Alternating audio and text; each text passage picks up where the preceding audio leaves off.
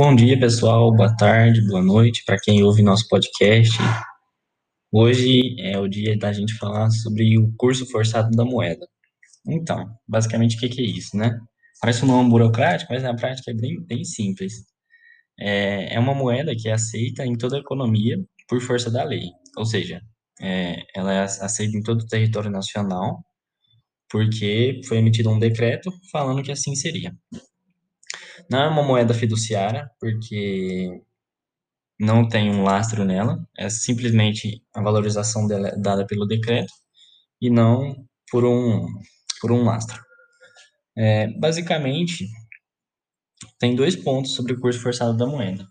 É o curso legal e o poder liberatório. O curso legal implica que a, todos os serviços e bens podem ser pagos pelaquela moeda que foi definida, como por exemplo o real.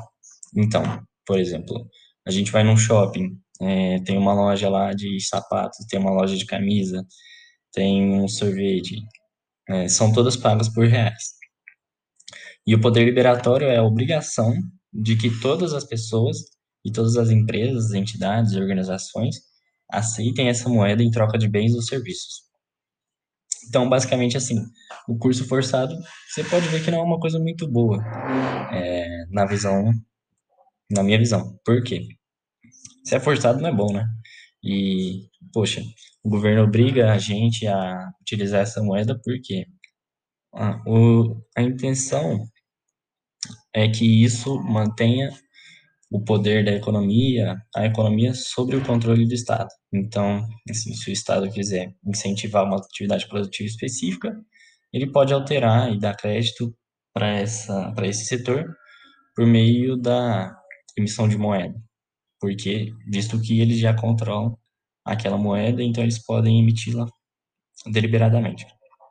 Além disso, eles se perpetuam no poder por causa dos impostos. Então, se você usa uma moeda que é deles, você não vai ter como fugir assim de maneira arbitrária e deliberada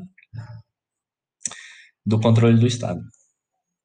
Então, basicamente foi isso, pessoal. Hoje a gente falou sobre o curso forçado da moeda. E fiquem atentos aí para as próximas, para os próximos episódios, vocês é, ficarem. Ixi, esqueci. É isso, pessoal. Muito obrigado aí pela audiência.